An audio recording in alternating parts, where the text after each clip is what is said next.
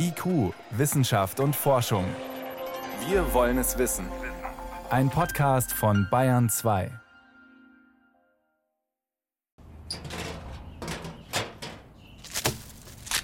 Einen Waschbären habe ich zum ersten Mal vor etwa vier Jahren gesehen. Allerdings nicht, wie ich es vermutet hätte, in der Natur, sondern als er gerade die Mülltonne vor unserem Haus mitten in Nürnberg durchwühlte. Zu dieser Zeit dachte ich noch, dass das bestimmt ein Einzelfall ist. Ein Tier, das sich in die Stadt verirrt hat und nun hilflos Mülleimer durchwühlt, um zu überleben. Von diesem Moment an ging ich mit offeneren Augen durch die Stadt und sah oder begegnete immer mehr Tieren, die sich dort scheinbar angesiedelt hatten.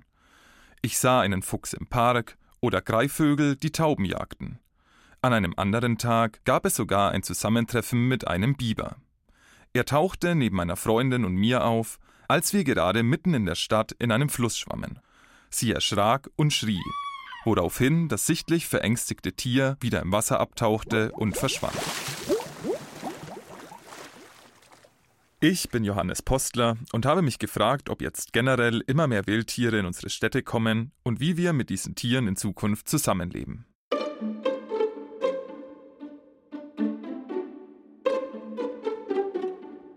Schon beim ersten Blick ins Internet fand ich zahlreiche Belege dafür, dass überall, wo Menschen siedeln, auch Wildtiere vorkommen. Sie passen sich immer mehr an das Leben in den Städten an und ihre Zahl nimmt aktuellen Schätzungen zufolge zu. Wie viele Wildtiere in Stadtgebieten leben, kann man nicht genau sagen. Sie leben ja versteckt. Experten können nur deren Streifgebiete berechnen oder anhand der offiziell erfassten gestorbenen Tiere schätzen, wie viele es ungefähr sind. In München beläuft sich die Zahl der erlegten und auf andere Weise gestorbenen Wildtiere jährlich auf etwa 700.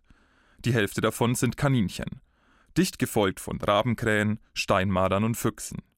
Wolfgang Schreier ist einer von rund zehn Jägern, der eine Sondergenehmigung hat, im Münchner Stadtgebiet jagen zu dürfen. Da ich mir irgendwie gar nicht vorstellen konnte, wie es ist, wenn Wildtiere und Jäger in der Stadt direkt aufeinanderstoßen, habe ich ihn begleitet. Hallo Herr Schreier, guten Tag, Johannes Postner mein Name. Wolfgang Schreier steht mit seiner Auszubildenden Susanne auf einem Parkplatz unweit der Münchner Panzerwiese. An seiner linken Hand ein spezieller Falkner-Handschuh, auf dem ein Habicht sitzt. Susanne hat eine kleine Holzbox umhängen, in der sich ein Frettchen befindet. Das kleine, marderähnliche Raubtier mit braunem Fell ist etwa 40 cm groß. Wie mir erklärt wird, geht es bei dieser Form der Jagd um ein Zusammenspiel zwischen dem Jäger und seinen tierischen Gehilfen. Wildtiere jagen also im Auftrag des Menschen auch andere Wildtiere. Das ist die Hauptperson, die Burgel, ein neunjähriger Habicht und die soll heute die Kaninchen fangen. Wir werden heute die Jagd in den Wald verlegen. Hier auf der Panzerwiese wären wir in der prallen Sonne und das ist für Frettchen, Vogel einfach nicht ideal. Wahrscheinlich sind die bei dem schönen Wetter gar nicht im Bau, sondern irgendwo im Gestrüpp. Und jetzt seid ihr dann immer zusammen auf der Jagd unterwegs? Ich bin Studentin und mache jetzt im Januar dann meinen Jagdschein, beziehungsweise meinen Falknerschein. Jagdschein habe ich schon. So, und jetzt auf geht's. Dann schauen wir mal, was heute geht. Zuerst darf der rund einen halben Meter große, grauschwarz gefiederte Greifvogel vom Handschuh losfliegen. Er soll in den Bäumen lauern, während der Hund am Boden die Kaninchen in ihren unterirdischen Behausungen aufspürt. Geht der Hund an eines der Erdlöcher, wissen die Jagenden, dass sich dort ein Kaninchen befindet. Der Vogel steht am Baum, da hat er die größeren Chancen, weil er einen größeren Überblick hat. Ich meine, der Greifvogel hat circa das siebenfache Sehvermögen von uns Menschen. Wenn der Hund jetzt irgendwo ein Kaninchen aufstöbert, dann ist er sofort hinterher. Ja, und wieso dann jetzt eigentlich das Frettchen? Das Frettchen soll die Kaninchen aus dem Bau raustreiben. Es geht dann quasi durch, durch die Tunnel. Und dann sollten die Kaninchen am besten springen, nennt man das. Also aus den anderen Löchern dann raus, sodass der Habicht die dann sieht und greifen kann. Nachdem der Hund einen Kaninchenbau gefunden hat, lässt Susanne das Frettchen hineinlaufen. Auf der anderen Seite ist direkt ein flüchtendes Kaninchen zu sehen das davonrennt. Der Habicht stürzt sich blitzschnell aus den Baumkronen und greift das flüchtende Tier mit seinen messerscharfen Krallen. Dieses Kaninchen hatte gegen den Vogel keine Chance. Mala, hier! Das Kaninchen ist schon tot. Also, nur weil es zappelt, das sind nur die Lebensgeister. So, jetzt geben wir ein bisschen Pause. Komm, kannst den Baum aufnehmen. Ruh dich aus. Wenn der Vogel dann den Hasen oder das Kaninchen gefangen hat, was macht man denn dann als nächstes? Wenn das Kaninchen vom Habicht noch nicht getötet wurde, dann mache ich das, damit das nicht leiden muss. Ja, das ist dann auch schon ganz schön actionreich, was Sie hier so machen. Ja, sicher, darum bin ich ja nur so gut benannt. und vor allen Dingen, du musst halt dann schon schnell sein, weil das Kaninchen, ist klar, es möchte auch leben und möchte dem Beutegreifer entkommen. Und dann haben wir natürlich Lebensmittel vom Feinsten, das ist Ökofleisch. Die Leute reden immer vom Ökofleisch, der Jäger hat die Kaninchen werden in Städten aber nicht nur gejagt, weil sie einen guten Braten abgeben, sondern da sie, wenn sie sich zu stark vermehren, kostspielig angelegte Parkanlagen durchwühlen oder das Erdreich übermäßig untertunneln, was im schlimmsten Fall Straßen- und Uferböschungen oder sogar Bahndämme zum Abrutschen bringt. Menschen gehen also mit Tieren oftmals nicht allzu sanft um, wenn sie das Gefühl haben, dass die da nicht hingehören. Doch warum kommen überhaupt immer mehr Wildtiere in unsere Städte? Zuerst dachte ich, dass es mit dem Klimawandel zu tun haben könnte. Der treibt zwar Tiere nicht in die Städte, ermöglicht ihnen aber aus südlicheren Breitengraden weiter in den Norden vorzudringen und sich dort anzusiedeln. Doch nicht nur Tiere bewegen sich näher zum Menschen hin, auch wir Menschen dringen immer mehr in den Lebensraum der Wildtiere ein ob durch Freizeitbeschäftigungen wie Skifahren, Mountainbiken, Wandern oder Tauchen oder durch die Forstwirtschaft, den Acker- und Bergbau. Viele Insekten und Wildtiere passen sich an die neuen Bedingungen an und werden zu Stadtbewohnern. Dieser Trend findet übrigens nicht nur an Land statt, sondern auch im Wasser. Große Fische wie Haie zum Beispiel nähern sich immer häufiger küstennahen Städten. Diese Erkenntnis aus einer Studie des US-amerikanischen Forschers Professor Neil Hammerschlag war der eigentliche Ausgangspunkt meiner Recherche. Im Internet fand ich spektakuläre Bilder, wie sein Forscherteam Sender an Haifischen anbrachte. Wir haben festgestellt, dass die Haie die großen Städte nicht meiden, sondern sich sogar sehr lange in Küstennähe aufhalten. Es ist wirklich schwer zu sagen, was Haie in Großstädte lockt. Unsere Hypothese ist jedoch, dass dies mit einigen Aktivitäten zusammenhängt, die an Land stattfinden und das Wasser beeinflussen. Das Team um Neil Hammerschlag nutzte aber nicht nur Sender, um die Bewegungen der Haie zu lokalisieren, sondern auch Satellitenortung und akustische Ortung. Insbesondere vermuten uh, wir, dass die Lichtverschmutzung der Städte kleine wirbellose Tiere entlang der Küstenlinie anzieht, die wiederum uh, größere Fische anlocken könnten und dann wiederum große Haie. Außerdem, sagt Neil Hammerschlag, werden durch die Abwässer der Großstädte eine Menge Nährstoffe ins Wasser gepumpt. Diese Nährstoffe könnten sozusagen die lokale Nahrungskette anreichern.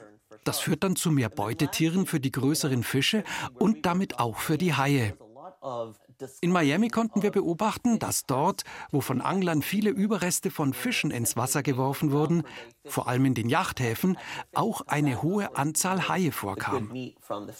Es scheinen also wir Menschen zu sein, die durch unseren Lebensstil sogar Tiere anlocken, die viele bestimmt nicht so nah an den Küsten haben möchten. Alleine in Deutschland wird täglich eine Fläche von rund 100 Fußballfeldern versiegelt oder bebaut. Dadurch entsteht zwar Wohnraum für uns Menschen, doch der Lebensraum der Tiere schwindet. Beutetiere wie Kaninchen, Mäuse, Ratten und Tauben vermehren sich in urbanen Gebieten rasch, was Raubtiere wie Füchse, Steinmarder, Waschbären oder Greifvögel anzieht. In der Stadt allerdings ist unser Müll für die Tiere ein noch gefundeneres Fressen, da sie ihn auf eine bequemere Weise bekommen können, statt erst jagen zu müssen. Ähnlich wie bei den Haien sind es auch an Land wir Menschen, die Futter in die Welt der Tiere streuen. In Berlin haben sich offenbar besonders viele Wildtiere angesiedelt, was schon seit längerem beobachtet und erforscht wird. Die Fläche der Stadt beträgt immerhin rund 900 Quadratkilometer. Das ist so viel wie München, Stuttgart und Frankfurt zusammen. Trotz der hohen Bevölkerungsdichte ist es eine grüne Stadt. Dirk Ehlert arbeitet seit etwa 20 Jahren bei der Stadt Berlin als Umweltreferent. Man hat ganz viele verschiedene Biotope, die sie in der Monokultur in der Agrarlandschaft mit Maisflächen nicht haben. Die haben sie also in der Stadt mit ganz verschiedenen Biotopen und damit verbunden ganz vielen verschiedenen Lebensräumen, die auch genutzt werden und die für den Erhalt der Artenvielfalt ganz wesentlich sind. Im Stadtstaat Berlin bestehen rund 40 Prozent der Landesfläche aus Grünland, brachliegenden Flächen, Wäldern, Flüssen und Seen. Wenn alleine Sie und ich vielleicht zurückdenken, als Sie sechs oder sieben waren und Sie das erste Mal einen Hirsch gemalt haben, dann bin ich mir ziemlich sicher, ich habe es jedenfalls gemacht, wenn Sie diesen Hirsch in einem Wald gemalt haben. Sie werden einen Hirsch oder einen Reh gemalt haben und daneben natürlich Bäume. Logisch. Es ist für uns logisch. Für mich war das als Kind auch logisch. Wenn ich Tiere gemalt habe, dann standen die natürlich im Wald. Tiere, die größer als Mäuse, Ratten oder Tauben sind, hätte ich mir in der Stadt nicht vorstellen können. Aber für den Rothirschen ist es alles andere als logisch. Es ist nicht ein reiner Präriehirsch. Also die Rothirsche sind Tiere, die ursprünglich in der freien Prärie lebten. Und wir haben sie zu Waldtieren gemacht, weil wir sie gejagt haben, jahrhundertelang. Deswegen wurden sie irgendwann zu den Tieren, die wir heute für uns ideologisch nachvollziehbar in den Wald packen würden. Wenn man sie ließe, würden sie überall leben, aber nicht im Wald. Manche dieser Arten haben sich aber bereits sehr gut an die neuen Lebensräume im Stadtgebiet angepasst. In Städten mit Parks und Kleingartenanlagen können sogar mehr Vogelarten vorkommen als in reinen Waldgebieten. Wie mir Herr Ehlert erklärt, betrachten Tiere und Pflanzen diese Angebote folgendermaßen. Gärten sind für sie wie Gebüsche. Parks ersetzen die Wälder. Häuserfassaden nutzen sie wie Felswände. Rasenflächen wie Naturwiesen und Gartenteiche werden zu Feuchtbiotopen. Eine Entwicklung, die auch in München stattfindet. Professor Volker Zahner vom Lehrstuhl für Ökologie der Universität Weinstefan-Triesdorf beobachtet das schon seit längerem. So mit die ersten waren natürlich Insekten und Vögel, die die Städte besiedelt haben. In den jüngeren Dekaden, 10 Jahre, 15 Jahre, kommen zunehmend Säugetiere auch in die Stadt. Es gibt fast nichts, was es nicht gibt. Professor Andreas König ist Wildtierökologe an der TU München. Er sieht die Hauptursache für unsere tierischen Stadtbewohner bei uns Menschen selbst. Dass eben dann die Tiere äh, hier festgestellt haben, dass der Mensch im urbanen Bereich eigentlich nicht böse ist, also kein Feind ist, ja. Dass Tiere uns meiden, ist ganz einfache Feindvermeidung, die werden bejaht. Insofern lernen die Tiere in Wald und Feld draußen, wenn der Mensch kommt, wird es gefährlich. Und äh, irgendwann haben sich welche äh, in die Stadt reingetraut und haben festgestellt, hier ist eigentlich keine Gefahr vom Menschen. Wie schon erwähnt, kann man genaue Zahlen der Wildtiere nicht nennen. Es gibt kein Monitoring. Experten wie Andreas König können lediglich grob deren Bestand anhand von Streifgebieten berechnen, welche die Tiere in urbanen Gebieten nutzen. Da sieht man halt, dass die Dichte im urbanen Bereich mindestens beim Fuchs zum Beispiel zehnmal so hoch sein muss oder sogar 15 Mal so hoch ist wie im ländlichen Raum, weil die Streifgebiete entsprechend kleiner sind und mehr Tiere auf der gleichen Fläche leben. Wir können davon ausgehen, dass sie in jedem Garten in München Füchse haben oder potenziell haben. Während im Münchner Stadtgebiet Tiere wie Kaninchen gejagt werden, haben sich an der Isar Tiere angesiedelt, die unter Naturschutz stehen. Die Biber. Bis zu 35 Kilogramm schwer und bis zu einem Meter lang können die Nager werden. Sie gestalten die Flusslandschaften um und fällen dabei Bäume, die dann als Baumaterial für ihre Behausungen zum Einsatz kommen. Doch meist nutzen sie dafür nur die Rinde oder Äste. Laut Volker Zahner liegen die Gründe für die Rückkehr des Bibers nach München auf der Hand. Also der Biber braucht ja tatsächlich gar nicht besonders viel. Also was der Biber wirklich braucht, ist Wasser und Nahrung. Und was ganz schön ist, wenn er eine Baumnahrung findet, also irgendwelche Rinde, gerade als Winternahrung. Im Mittelalter wurden die Biber nahezu ausgerottet. Zu dieser Zeit herrschte der Irrglaube vor, dass sie Fischweiher leer fressen. Heutzutage weiß man zwar, dass Biber Vegetarier sind, aber dennoch bereiten sie so manchem Wald- und Gartenbesitzer schlaflose Nächte, da sie sich an deren Bäumen zu schaffen machen. Wohin führen derartige Konflikte zwischen Mensch und Tier? In Berlin kommt es offenbar besonders häufig zu Begegnungen und Konflikten zwischen Menschen und Wildtieren. Hier wurde extra eine Informationshotline für Bürger mit Wildtierfragen und Problemen eingerichtet, bei der täglich etwa 50 Anrufe eingehen. Dirk Ehlert weiß als Koordinator dieses Projektes mehr. Na, die klassischen Schäden zunächst sind bei Wildschweinen das Umwühlen von Rasenflächen auf Privatgrundstücken. Bei den Steinmadern und bei den Waschbären ist es eher so, dass sie dann auch sich im Gebäude breit machen und da auch ihr Zuhause finden, weil es für sie nichts weiter als große Höhlen sind, viel größer als Baumhöhlen. Und da können sie eben erhebliche Schäden anrichten. Während in Rumänien Bären in Stadtgebiete eindringen und die öffentliche Sicherheit gefährden oder im indischen Mumbai umherziehende Leoparden Kinder angreifen, sind hierzulande selten Leib und Leben bedroht. Von Zusammenstößen bei Verkehrsunfällen abgesehen. Füchse verschleppen Gegenstände in Gärten oder fügen kleineren Haustieren wie Kaninchen und Katzen Schäden zu. Rabenkrähen reißen mancherorts Anwohner durch ihre Schreie schon früh aus dem Bett. Wasservögel verunreinigen Gewässer und Liegewiesen oder Rehe verursachen Schäden an Grünanlagen oder in heimischen Gärten. Mancherorts sind nicht mal Friedhöfe sicher vor den Tieren. Dass wir Menschen durch unser Verhalten und unseren Müll Wildtiere anlocken, habe ich jetzt schon öfter gehört. Doch es gibt sogar Fälle, in denen der Mensch ganz bewusst die Tiere füttert. Wolfgang Schreier, Stadtjäger in München. Jetzt nochmal auf die Wildschweine, wenn ich nach Berlin schaue und mir im, im Fernsehen dann äh, Reportagen, wo Leute auf Parkplätzen kommen, haben den Kofferraum voller Brot und andere Leckereien für die, für die Wildschweine, ja, dann brauche ich mich nicht wundern, wenn die Wildschweine immer mehr werden, immer mehr werden und alles zerstören. Es gibt Leute, die sagen, wir haben ein Wildtierproblem. Nein, wir haben kein Wildtierproblem, sondern wir haben das Menschenproblem, die dieses Wildtierproblem herbeirufen. Und dann haben sie das sozusagen als Problem mit dem Näherkommen, dass das Tier dann nicht mehr äh, nicht unbedingt differenzieren kann, dass diese Freundlichkeit ja A ist oder Frau A. Und dann geht man halt mal in den nächsten Garten, wo Familie B wohnt und macht das Gleiche. Und die fühlen sich dann sozusagen bedroht von dem Tier.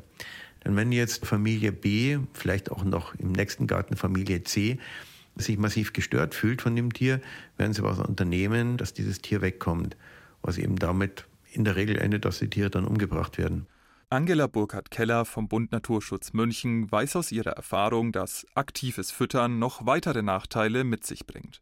Die Frage ist, was wir füttern. Fütter ich ihnen altes, gammeliges Brot, das noch dazu rumliegt, ist es weder den Enten zuträglich noch dem ganzen System. Wir haben nämlich dann ruckzuck auch gleich Ratten, die entsprechend nachkommen. Und die Ratten fressen wiederum Entenjunge. Also wir tun vermeintlich was Gutes und den Effekt, den wir damit erzielen, den sehen wir nimmer. Ich habe auch schon oft Enten gefüttert, doch aus diesem Blickwinkel hatte ich Fütterungen zuvor noch nicht betrachtet. So kann es also sein, dass man Tieren, denen man durch das Füttern eigentlich helfen will, ungewollt Schaden zufügt.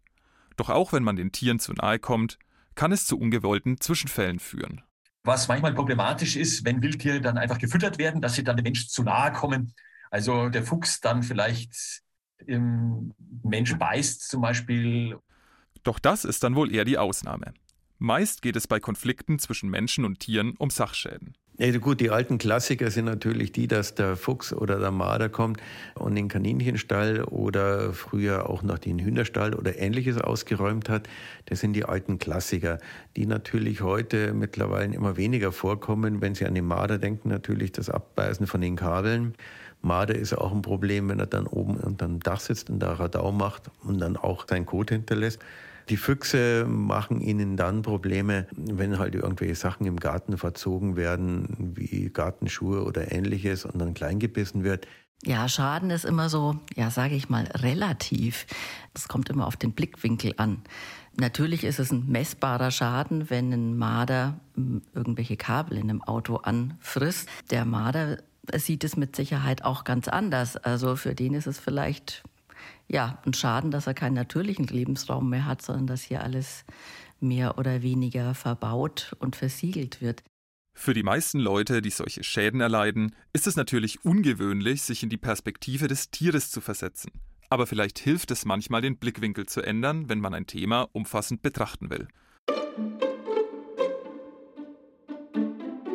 Sind Tiere erstmal in den Städten, schädigen auch wir sie oftmals unbeabsichtigt durch Verkehr, Lärm, Licht, teilweise auch durch unsere Stadtarchitektur. Andererseits können auch Tiere für uns zur Bedrohung werden. Der Fuchsbandwurm zum Beispiel kann auch im Stadtgebiet vorkommen. Seine Eier können sich im Fell von Haustieren anheften oder bei Arbeiten im Garten direkt an die Hände von uns Menschen gelangen. Die gefährliche Wirkung des Parasiten entfaltet sich erst Jahre später. Auch Ratten sind als Verbreiter mehrerer Krankheiten bekannt. Wie schaffen wir es also in Zukunft, gut mit den Wildtieren zusammenzuleben? Nicht nur für Tiere ist das Grün der Stadt unverzichtbar. Gerade in Zeiten der Corona-Lockdowns haben immer mehr Stadtbewohner die Grünanlagen, Parks, Stadtwälder und Wiesen zu schätzen gelernt, was eine Umfrage des Bundesverbands Garten-, Landschafts- und Sportplatzbau vom Juni 2022 bestätigt. Die Hälfte der rund 2000 Befragten gab an, die Stadtnatur täglich zu nutzen. Der Gang vor die Türe helfe ihnen, dem Alltagsstress ein Stück weit zu entfliehen. Eine Stadt mit urbaner Wildnis lockt aber auch immer mehr Tiere an. Diese einzufangen und umzusiedeln wäre aber auch keine optimale Lösung für die Tiere, so Andreas König von der TU München. Das ist auch so ein bisschen eine naive Vorstellung, die viele Leute haben, wenn jetzt ein Fuchs oder irgendein Tier in der Stadt ein Problem bereitet, ich fange den und setze den dann irgendwo in Wald und Feld aus. Da ist es in der Regel wirklich tierschutzgerechter und für das Tier angenehmer, wenn es gleich umgebracht, also erlegt wird von dem Profi, weil ein Fuchs, der zum Beispiel in der Stadt aufgewachsen ist, der findet sich außerhalb nicht zurecht. Da sind auch alle Territorien besetzt. Das heißt, der wird eigentlich von seinen Artgenossen umgebracht. Ich könnte mir auch vorstellen, dass es in Zukunft sogar ein verstärktes Wildtiermanagement auch in der Stadt gibt. Also Leute, die sich dann darum kümmern, wenn es Konflikte mit Wildtieren gibt, die entsprechend zu lösen. Baden-Württemberg ist das erste Bundesland, in dem das Wildtiermanagement bereits gesetzlich verankert wurde. Speziell ausgebildete Stadtjäger klären Bürger auf und beraten, was zu tun ist, wenn Wildtiere in der Nähe ihrer Häuser auftauchen. In Bayern gibt es so ein Wildtiermanagement offenbar noch nicht in diesem Umfang, aber schon verschiedene Ansätze, die sich je nach Tierart unterscheiden. Was man erwarten kann, ist, dass natürlich die Tiere mehr werden im urbanen Bereich. Dieses Rad wird man nicht mehr zurückdrehen können. Und man wird dann halt von den Behördenseiten sich in Zukunft mit Sicherheit nochmal mehr Gedanken darüber machen müssen, über ein Wildtiermanagement, dass man dieses Zusammenleben besser organisiert, wie momentan. Momentan läuft es einfach so vor sich hin. In Bayern sind seit zehn Jahren zwei Bibermanager tätig, die bei Konflikten helfen und rund 400 lokale Biberberater und Beraterinnen. Eine davon ist Angela Burkhardt-Keller vom Bund Naturschutz in München. Die überwiegende Zahl derjenigen, die sich an uns wendet, stehen den Tieren sehr, sehr positiv gegenüber und sind an Lösungen interessiert, wie ein Zusammenleben funktionieren kann. Auf der anderen Seite, in Fällen, in denen man mit Verständnis nicht mehr weiterkommt, kann durch Schutzmaßnahmen, zumindest Sachschäden, vorgebeugt werden. In der Stadt, im Park, kann man eigentlich sehr gut Bäume schützen, indem er die mit Hasendraht zum Beispiel mit Draht einzäunt oder äh, auch mit so einem Mittel anstreicht, so einem weißen Mittel, wo Quarzsand enthalten ist, ähm, was die Biber eben auch nicht mögen.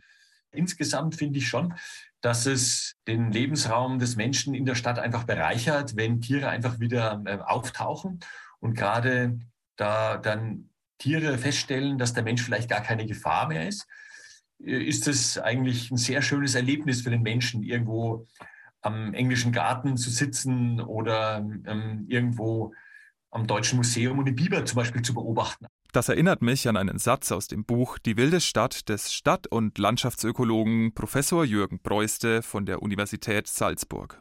Urbane Biodiversität kann nur dauerhaft erhalten werden, wenn sie erlebbar wird und wertgeschätzt ist. Wie werden wir in Zukunft mit den Wildtieren zusammenleben? Das ist die Frage, mit der ich, Johannes Postler, mich für diese Sendung von IQ Wissenschaft und Forschung beschäftigt habe. Was ich dabei gelernt habe. Wir sollten die Wildtiere besser nicht füttern, da man dadurch auch schon mal Füchse, Waschbären oder Marder anstelle der geliebten Eichhörnchen anlocken kann. Manchmal tun wir das zwar auch ungewollt durch unseren Müll, den wir dann auch besser wegpacken sollten. Zum anderen konnte ich aus den Gesprächen mit den Experten und Verbänden heraushören, dass ein noch umfassenderes Wildtiermanagement Sinn machen könnte. Und wir dürfen nicht vergessen, dass nicht nur die Wildtiere zu uns in die Städte kommen, sondern wir auch in deren Lebensraum in freier Natur eindringen. Wenn es um den Lebensraum geht, stehen wir in einer wechselseitigen Beziehung.